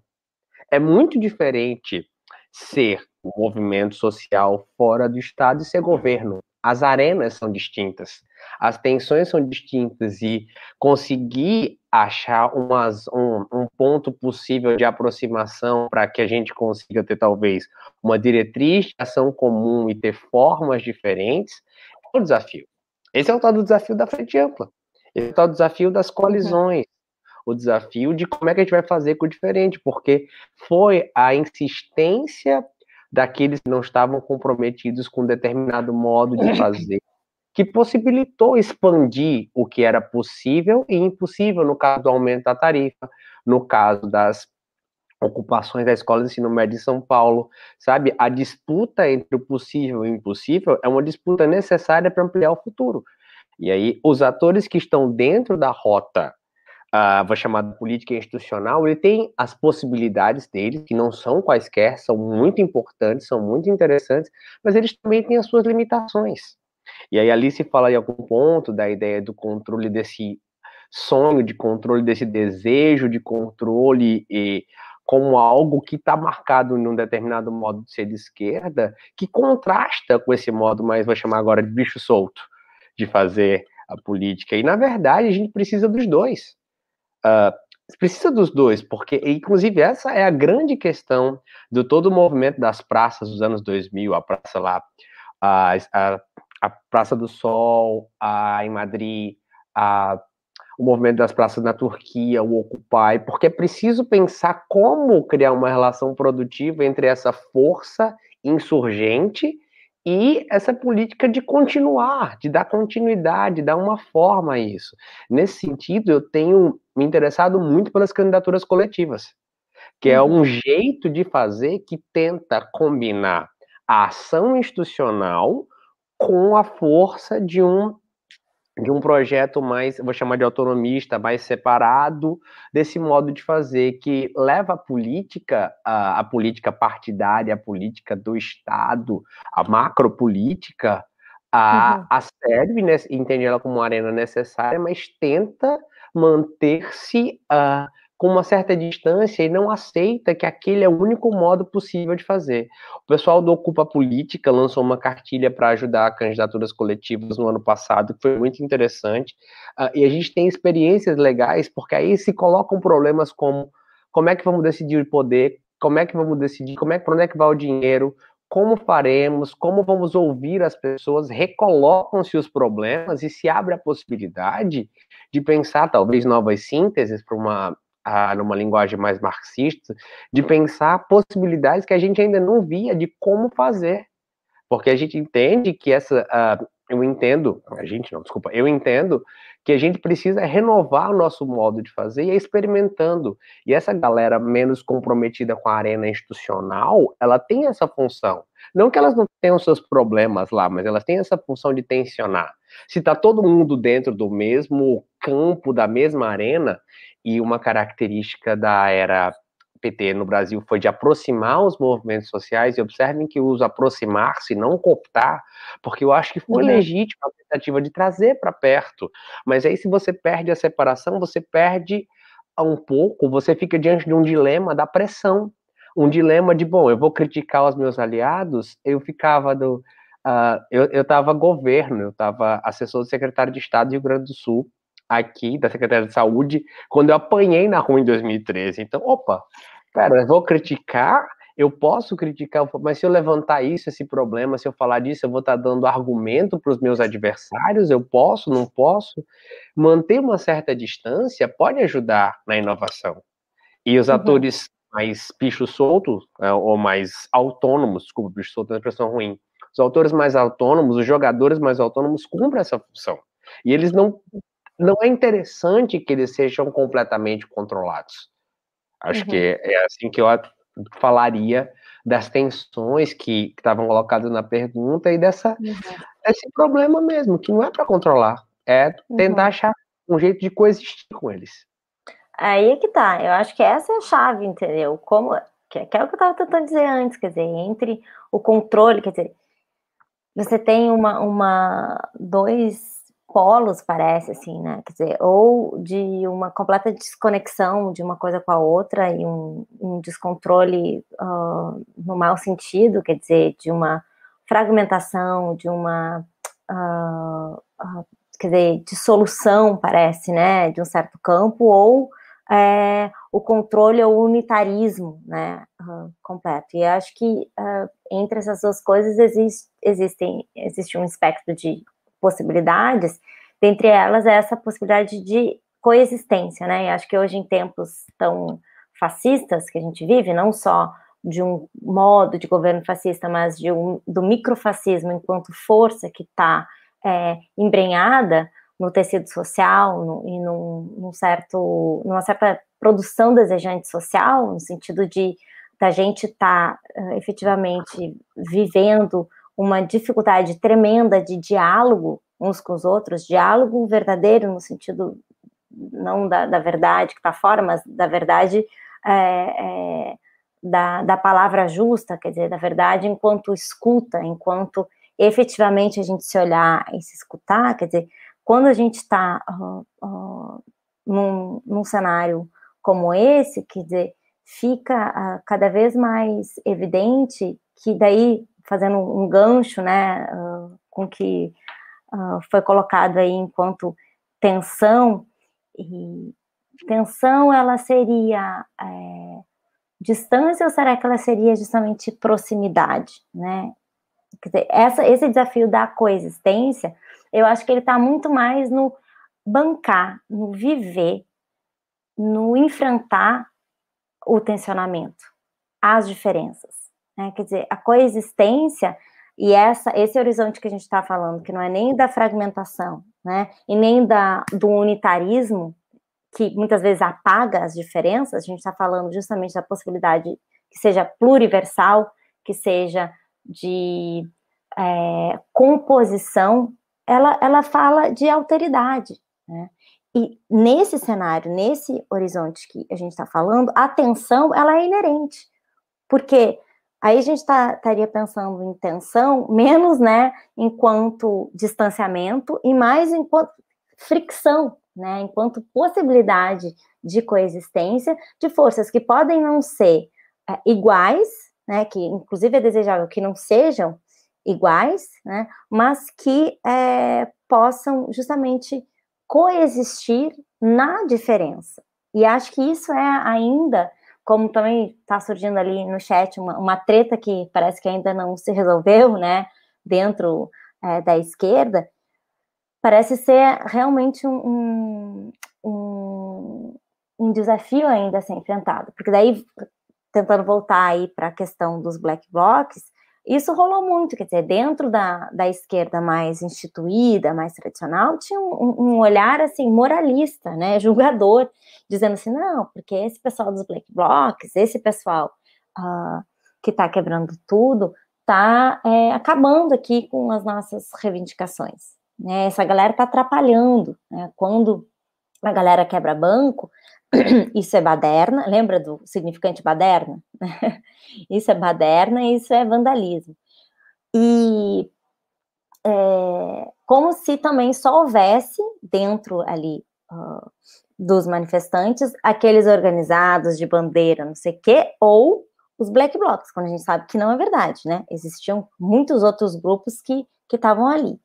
E ao mesmo tempo, desqualificar essa galera que estava é, quebrando o banco, que afinal de contas é propriedade privada e tudo mais, é, só contribuía justamente para também os discursos é, que assim jogavam fora uh, tudo o que estava sendo apresentado na rua. Né? Agora, isso também foi uh, objeto de disputa, de discussão nos grupos de esquerda. Né? Houve grupos aqui no Rio e que, que, que, que tiveram muito problema interno nas suas organizações quanto a essa questão aí é, dos black blocs. E digo mais, conversando com as pessoas black blocs, e aí eu tive é, que também é um nome é, assim que a gente tem que problematizar. Lá pelas tantas, Black Bloc surgiu quase como que uma identidade que muitos jovens, assim, jovens bem novinhos também, é, meio que se é, deslumbraram com isso e, enfim, entraram em, em, alguns movimentos ali nas linhas de frente, nem sabiam muito bem o que, que queriam, então nem todo Black Bloc estava ali com, sei lá, uma trajetória, um amadurecimento político do que que aquela ação direta estava produzindo. Acho que também tinha uma série de pessoas que estavam ali, né? O Vitor está fazendo assim porque, quer dizer, quem estava ali nas ruas estava observando isso. Tem uma coisa do, de estar num protesto que tem a ver com estar junto e fazer alguma coisa. O Black Bloc, já que é a coisa da propriedade privada e quebrar a propriedade privada não pega bem, mas Black Bloc é uma das coisas que se faz no protesto para chamar atenção, pensando enquanto tática. Não quer dizer que era um conjunto de pessoas articuladas para quebrar geral. Assim, uhum. a, a, gente, te, eu estava eu estava nos Estados Unidos no, nos protestos de, da, da, da morte de George Floyd, e aí todas as, as na Quinta Avenida, onde tem um monte de lojas famosas, e as pessoas colocaram uh, reforços de tapume porque as pessoas iam quebrar. Se espera Sim. que as pessoas quebrem, assim, essa discussão sobre violência, uh, é, pautas importantes que seguem ainda, sem violência ou com violência, sem liderança ou com liderança, são coisas que seguem dizendo assim, uh, o Black Bloc foi uma forma que a gente não conhecia tanto de protesto, a gente no nosso modo uhum. de protestar, a gente canta caminhando e cantando e seguindo a canção, vai para o MASP e, e, bota umas bandeiras, assim, aquele momento nos apresentou uma tática mais violenta, e isso foi muito, uhum. uh, isso foi muito uh, chocante, mas ao mesmo tempo tem uma cena clássica do Datena fazendo aquelas suas enquetes e perguntando se as pessoas eram a favor dos protestos com violência, e tem várias é. vezes que as pessoas eram a favor, sim. É sim, tem que ser. Isso, e ele, e, e, ao vivo... ele fica todo meio que constrangido com isso. É, é. Tá bom, acho que as pessoas estão indignadas mesmo. Então, bom, é, uhum. essa discussão da violência nos protestos é um dilema porque ela pode mostrar força, mas ela pode, ao mesmo tempo, uh, contribuir para a deterioração da sua imagem. Você parece menos legítimo quando você é. se expressa publicamente uh, usando violência. Sequestrar um embaixador pode ser importante para uma negociação, uma, de mostrar força para poder fazer uma pressão internacional, mas ao mesmo tempo, se fracassa, fica complicado. Então, são dilemas que os diferentes atores naquele momento de 2013 enfrentaram, são dilemas que a ação coletiva coloca para os grupos e para os sujeitos uhum. quando eles se, se, se ah, decidem fazer certas ações e não outras, assim. E eu tenho usado mesma... muito esse tema. E da mesma forma, assim, também surgiram muitos grupos autônomos artísticos, saca? É, em 2013, 2014, 2016, 6, quer dizer, essas outras, e que também foram criticados. Ah, mas isso aí é uma esquerda cirandeira. Ah, não, mas essa galera artista aí tá ah, fazendo, ah, dando flores, né? Assim, se por um lado o muito violento, né, foi é, criticado, também teve esse, essa, essas outras maneiras de, de estar tá na rua e que, e que também foram criticados. Agora, é, de uma maneira ou de outra, o que eu acho que é preciso reconhecer é que também para uma esquerda mais tradicional e supostamente organizado, eu digo supostamente organizado porque também tem muita gente que fala que anarquista não é organizado, e quem fez parte de movimento anarquista sabe que anarquismo não tem nada a ver com desorganização, né, não caiamos no, no, no senso é comum de achar, né, uma coisa, agora, é, também teve uma série de de manifestações uh, através da arte, uma arte disruptiva, sabe, manifestações visuais. Até hoje a gente vê muito assim essas projeções, né, com toda a história também é, durante a pandemia e os protestos que usaram música e tal. Quer dizer, isso também foi sendo incorporado e acho que é também um saldo interessante, assim, positivo de se de se pensar. Agora, como a, quando a Mainar, né, faz essa provocação sobre a esquerda punitiva, é isso, quer dizer, uh, uh, o quanto que também existe um, uma esquerda que parece que é, é, aquela, né, da frase do Foucault, que liga uh, militância diretamente à tristeza, né, tem essa frase que gosto muito, da Introdução à Vida Não Fascista, que é um texto que Foucault escreveu como introdução à, à edição uh, norte-americana do Antiédipo, né, escrito pelo Deleuze e Guattari. Esse texto é lindíssimo, porque é um manifesto antifascista, né, que é super atual, se vocês né, lerem hoje, vocês vão encontrar coisas preciosíssimas ali, mas que é essa, né, não imagine que seja preciso ser triste para ser militante. É a ligação entre desejo e realidade que contém uma força revolucionária. Eu, eu acho que essa frase é fundamental, vital e, e inspiradora para pensar essas coisas que a gente está colocando aqui. Quer dizer, como que a alegria, sem ser uh, tomada uh, por um viés uh, romântico, é, desqualificado, desqualificado no sentido de quando a alegria é lida ou tomada só como um afeto, enquanto um sentimento. Ah, estou alegre, estou feliz, né? Quer dizer, como que a alegria, tomada na sua potência política, a alegria enquanto aquilo que aumenta a nossa potência de agir, ela sim é, pode uh, ser entendida é, uh, e servir assim de alimento, né, para outras formas é, de, de não só de protestar, de manifestar na, nas ruas, mas de fazer política efetivamente, né? Quando eu falei aqui de Marielle e acho que não à toa André também fala uh, sobre é, uh, os mandatos coletivos, e acho que a gente está falando assim de, de, uma série de outras práticas é, que não só são novas, mas elas também trazem um frescor é, dessa alegria, né, que eu estou falando. Quer dizer, o quanto que a gente precisa, é, hoje mais do que nunca, sabendo que política com afeto também pode ser política com muito ódio, porque afeto, né, é tudo isso, e os afetos tristes são o que tomaram as, as urnas e hoje, né, nossas casas, nossos, nossos modos de viver uh, atualmente, quer dizer, o quanto que fazer política necessariamente é com afeto, e hoje, mais do que nunca, a gente tem que conectar isso, né, desejo e realidade. Bom, é, para mim é fundamental que seja através uh, desses afetos alegres, enquanto aquilo que liga desejo e realidade, aquilo que é, uh, nos coloca uh, num lugar de coragem, né, de, de enfrentamento da, da possibilidade de coexistirmos, de caminharmos juntos com as diferenças, não apesar das diferenças, é com elas, né, é com elas.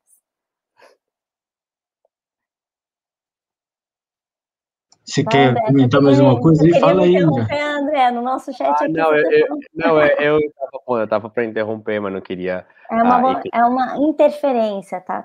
É isso aí, vai. Porque me parece que esse esse desafio da coexistência e ele é, volta para o problema da, dos modos de governo, das formas de como a gente vai se organizar, porque isso gera um conjunto de tensões. Uh, trazer o afeto para a cena pública, tentar coexistir, tentar pensar pontos em comum que não sejam os mesmos, é super difícil. Uh, num livro clássico uh, sobre uh, processos democráticos, o título, a autora diz que democracia é uma reunião sem fim, porque tem sempre alguém que não vai estar tá satisfeito com aquela resolução e a gente sempre pode continuar. E ao longo do tempo, entendendo que a democracia é algo que a gente quer preservar, ela vai ser sem fim. A gente vai continuar com as discussões sem fim mesmo, porque quando um novo sujeito, um novo jogador traz uma, uma demanda que a gente não conhecia e apresenta uma possibilidade que não estava posta, é preciso que os outros se reposicionem. E isso não é simples. E nessa atmosfera de a gente está num clima que não é de adversários disputando um campeonato. A gente está num, num clima de inimigos disputando uma guerra muito do que está colocado na cena pública pode ser pensado não a partir da lógica de jogo, mas a partir da lógica de guerra. A, a, é preciso uhum. extinguir esse outro como condição para que eu possa estar aqui. E isso, a Alice, em algum ponto, falou do BBB, Parecia muito evidente isso, que em algum momento um determinado participante precisava extinguir o outro, porque a presença daquele outro estava de alguma forma atacando a existência dela. Isso não é no Brasil, isso não é só na política, as nossas relações cotidianas estão muito guerrificadas e vai ser um desafio muito grande para 2022, para antes de 2022 e depois, conseguir pensar como é que a gente vai reconstruir laços porque muitos laços têm sido perdidos, muitas relações têm sido perdidas nesse momento que a gente está num campo de guerra, não num campo de numa arena de jogo. E esse é uma tensão que eu acho que se exacerbou depois de 2013 ainda mais.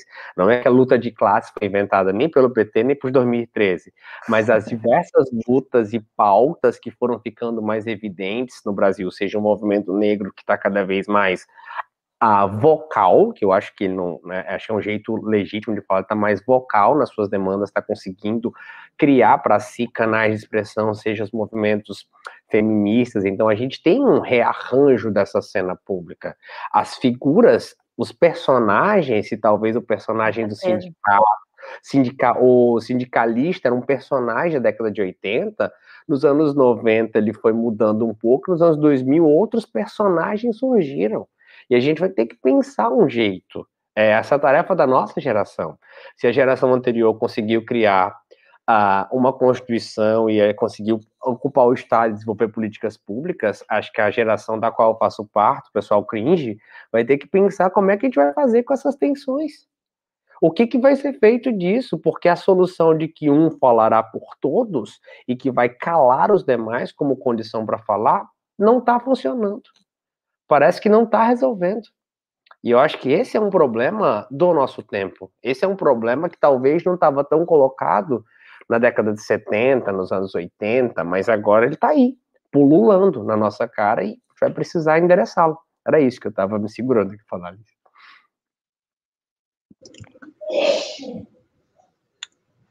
É, o, o movimento dos entregadores de aplicativo, quando, quando a convocatória que ele vai chamar as pessoas é a guerra continua para chamar para o próximo protesto.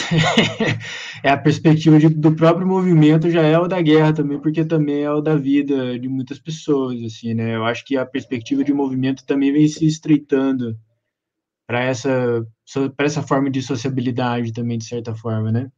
Uhum. É, eu acho que a gente está se aproximando um pouco do fim. A gente podia terminar com perspectivas, talvez aí é, de tensões que se apresentam novas aí, ou que vocês acham que, que vão persistir. É, e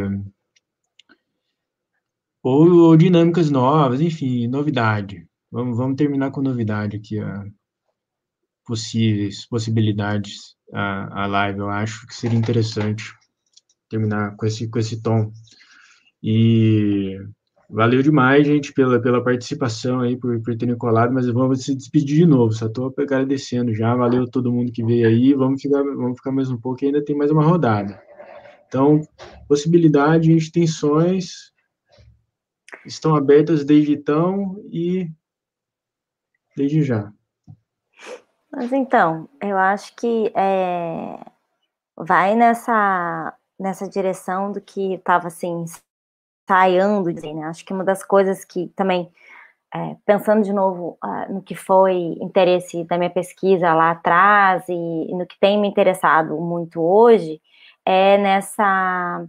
Porque acho que quando escrevi é, a minha tese, ela era totalmente assim, encharcada de experiência, né? Encharcada de também essa esse olhar crítico, né, que vai para além talvez de uma autocrítica, né? Ela é um, exercício também ético, da gente ah, pensar o que a gente tem feito de nós mesmos, né? E, bom, o que que nisso, nesse movimento, a gente pode também uh, transformar para deixar de sermos os mesmos, né? Então, enquanto campo é, de esquerda, da militância, é, ou do ativismo, hoje até eu fico assim balançada, né? Militante barra ativismo, ativistas, porque acho que essas categorias elas estão uh, assim uh, ainda muito uh, vigentes e presentes.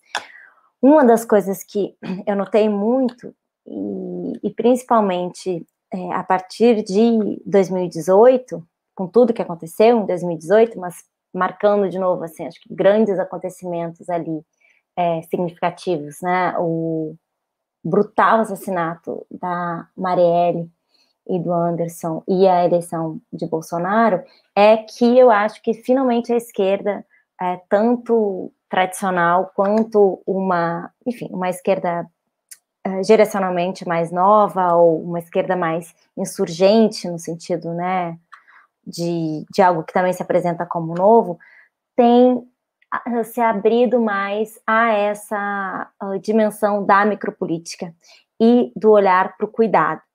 Quando eu falo cuidado, não é só assim o cuidado enquanto uh, autoindulgência ou acolhimento de uns para outros, não é só lá a barraquinha do, do vira-voto na praça e tal. Eu acho que efetivamente se deflagrou um certo movimento que espero que seja irreversível, né, de uh, um olhar mais atento para aquilo que é da ordem do sensível, da ordem uh, da, da de uma dimensão realmente das forças e do micropolítico nesses, uh, nesses movimentos de esquerda, tanto mais tradicional quanto mais novos. Eu digo isso porque, uh, desde então, trabalhando nesse campo, né, principalmente de direitos humanos, o que muito se instaurou foi medo, né, o medo uh, das ameaças, dos ataques que efetivamente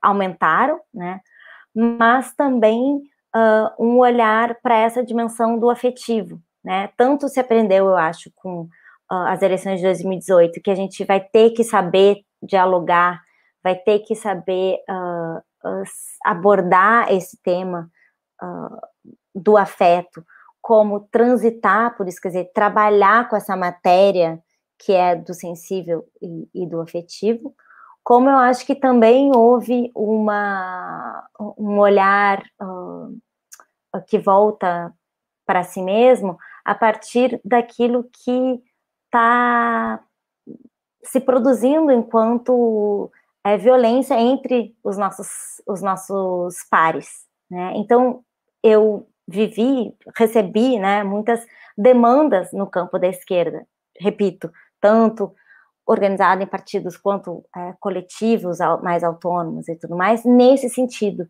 de do cuidado como dimensão política. E aí, de novo, cuidado não só como algo que é de acolhimento, de fazer roda de conversa, de curar, de uma coisa assim, mas cuidado enquanto também exercício ético, né? De olhar para nós, de olhar para o meu coletivo, para para minha para minha para o meu movimento, para o meu mandato, para o meu partido e é, se reposicionar de alguma maneira, é, porque acho que a frase mais dita aí também a partir de, de 2013 foi essa de que a gente precisa, uh, a, a, esquerda precisa uh, uh, precisa se reposicionar e precisa aprender alguma coisa com isso.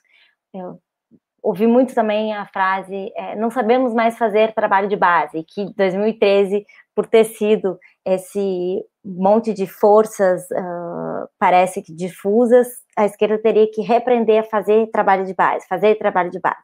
Mas o que eu mais vejo é menos uma coisa de retomar o velho trabalho de base, e sim aprender o que, que é hoje trabalho de base. Eu acho que é essa, então, a, a provocação. Eu acho que a gente não pode mais ficar preso a, a, frases que aparentemente parecem que cumprem com a autocrítica, né? E dizer assim, não, temos que uh, reaprender ou refazer uh, trabalho de base, e sim nos perguntar o que, que, é fazer trabalho de base hoje, né? Quer dizer, e aí, como provocação também, e, e e assim, perspectiva para a gente, a gente precisa saber e aprender a transitar nesse mundo digital e mais do que digital, algoritmizado. Né? A gente vive uma subjetivação que é do, do algoritmo, que é das redes sociais. Como transitar nisso? Como disputar corações e mentes nesse mundo digital, que não é só o do ambiente telemático, mas é das formas de pensar, das formas de se apresentar para o mundo, de né, se apresentar para o mundo através lá do meu perfil, da rede social, etc. Né? Então, acho que essas são um pouco as, as provocações e, e as perspectivas que, que eu acho que são bacanas da gente pensar aqui, e também pensar que 2022 está aí, tanto é, macropoliticamente, existe também algo que não vai dar agora para para dar conta, porque estamos no final, mas teve aí algumas colocações sobre essa história da centro-direita e da extrema-direita, né? Quer dizer, a gente também tem que ser safo, temos que ser esperto para essas eleições de 2022. Não dá para uh, desejar uma coisa muito idealizada, né? Mas ao mesmo tempo a gente precisa é, reconectar com isso que é uh, da dimensão do desejo e do afeto. Acho que mais do que nunca é urgente a gente, quando se coloca essa questão, como é que é? O que, que é hoje fazer trabalho de base? A gente está falando dessa dimensão. Como é que é? O que, que é conquistar corações e mentes? A gente precisa se instalar nessa trincheira da disputa por subjetividades. Não no sentido de uma hegemonia sobre elas, né? Mas sim de é, enfrentar a coragem do, do fazer a luta na diferença, habitando a diferença. Ah, uh, e eu acho que em termos de perspectiva, uh, eu vejo que tem sim um movimento de ampliação da nossa imaginação política. E eu acho que isso não é qualquer coisa. Acontece a passos lentos, mas acontece. Quando eu falo e quando eu enfatizo as candidaturas coletivas, eu vejo que é uma tentativa de fazer uh, algo que é necessário ser feito, mas com um pouco mais de criatividade. E às vezes eu acho que nos falta criatividade no campo da esquerda, seja porque a gente não domina algumas ferramentas, seja porque a gente uh, precisa talvez de algumas condições ideais, seja porque algumas coisas a gente acha que se fizer vai ser, vai estar tá fazendo algo que é do, daquilo que o inimigo faz, e aí a gente perde algumas disputas pelos artefatos do nosso tempo. Uh, hoje, mais que resistir, eu acho que eu estou afim de acelerar. Uh, eu estou afim de me conectar com esses fluxos que estão acontecendo e ver o que, que, é possível agora durante o fim do mundo. Uh, acho que ano passado todos puderam, todos nós pudemos experienciar um pouco de uma quebra no senso de normalidade e que leva a vida em direções que a gente não imaginava. Tudo que a gente conseguiu fazer o ano passado, o que quer que você tenha feito, foi possível graças a condições que não foram criadas o ano passado. As tecnologias, por exemplo, que eu sou professor que eu usei para dar aula, as possibilidades de trabalho remoto, os sistemas de entrega, toda uma estrutura de ferramentas já estava posta. E a gente precisou se apropriar dela com uma pauta específica, continuar vivendo durante o fim do mundo no meio da pandemia. Me interessa e a perspectiva que eu vejo para um campo à esquerda hoje é entender que esquerda hoje é um significante vazio e em disputa.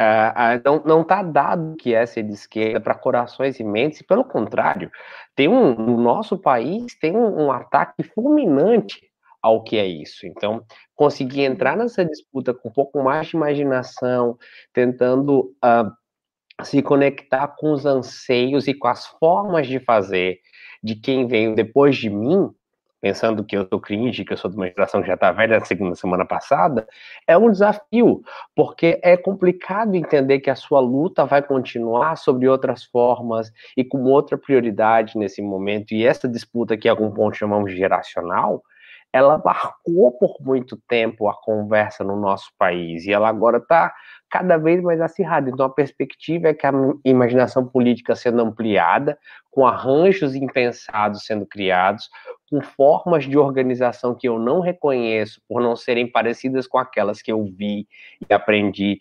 existindo e agindo, isso possa nos dar horizonte. Porque sem horizonte para caminhar, sem uma certa utopia para andar, fica difícil acordar todo dia.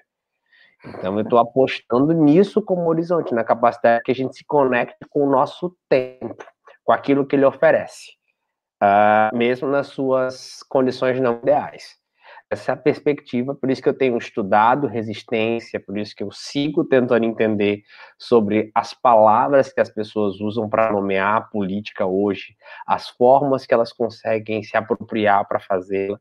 E é um pouco de como eu entendo que eu posso entrar nessa luta que começou antes de mim e que não vai acabar no tempo da minha vida. É isso que eu entendo como perspectiva e provocação e posição mais à esquerda hoje. É Você, Vitor, agora vamos provocar o mediador. é, gente, o, o, o que me parece é que desde 2013 a gente vem vendo aí vislumbre de futuro, assim, né? Frações de futuro possível em meio a contradições e de e em meio a contradições flagrantes, assim, dentro dentro da esquerda, né? É, eu acho que quando surgiu aquela multidão gigantesca, surgiu também uma possibilidade de fazer essa convivência entre a esquerda e a esquerda, Isso se aconteceu na forma de plenárias, de uhum. plenárias uhum. gigantescas, que todo mundo se reuniu e, e, que foi possível conversar, gente que não conversaria jamais, nunca, em termos de igualdade. Isso aconteceu, as pessoas chegaram em acordos e depois elas esqueceram desses acordos e resolveram jogar no espaço, mas enfim, mas aconteceu e elas conseguiram e eventualmente, tipo, isso, isso é possível. Pessoas comuns resolveram fazer política e se conectar com coisas de esquerda, possivelmente, né? Isso se traduziu depois nas escolas. Nas escolas a gente viu que aquela, aquela molecada, ela tinha uma referência nisso, que era possível fazer política, né?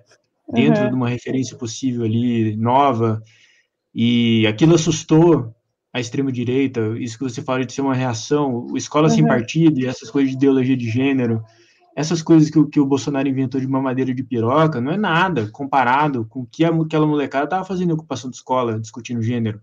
Uhum. O nível de debate de discussão de sexualidade Exatamente. de gênero que tinha em ocupação de escola era muito mais radical do que uma madeira de piroca, do que, do que esse negócio ridículo.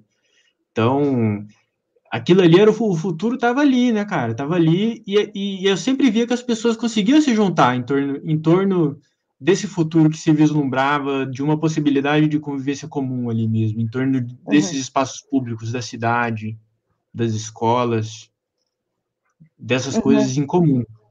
Então, eu acredito que eu sou esperançoso, assim, eu acho que é possível, se a gente conseguir construir essas possibilidades de comum em torno desses equipamentos mesmo, em torno de defesa da escola, da liberdade da escola, em defesa da saúde, em defesa de, dessas coisas concretas da vida que nos conectam com o povo, também uhum. com a uhum. realidade das pessoas comuns, eu acho que é possível reconstruir algum horizonte assim de convivência e que é possível ter futuro, né, cara? Porque a gente está vivendo um horizonte de destruição hoje, né? De destruição de qualquer possibilidade de, de sociabilidade, de qualquer coisa, né, cara?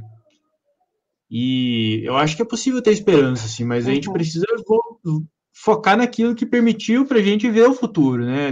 Nesse, uhum. Nessa década que passou agora. É, acho que... a gente teve alguns momentos, eu acho imaginação, capacidade de imaginação e criatividade, né? É, cuidado e coexistência na, na diferença enquanto sustentação da alteridade e a possibilidade de comum em torno do concreto do cotidiano das nossas vidas. Acho que a gente tem assim ingredientes que, né, qualquer pessimista ia ter que fazer um pouco de esforço para tentar derrubar. Agora, que são três ingredientes complicadinhos da gente também concretizar, está colocado o desafio, acho que para todo mundo que, que nos assiste e para quem a gente gostaria que estivesse nos assistindo também, né? É, exatamente. Muito massa. Mas eu acho que é possível. É, eu é acho. Isso, valeu.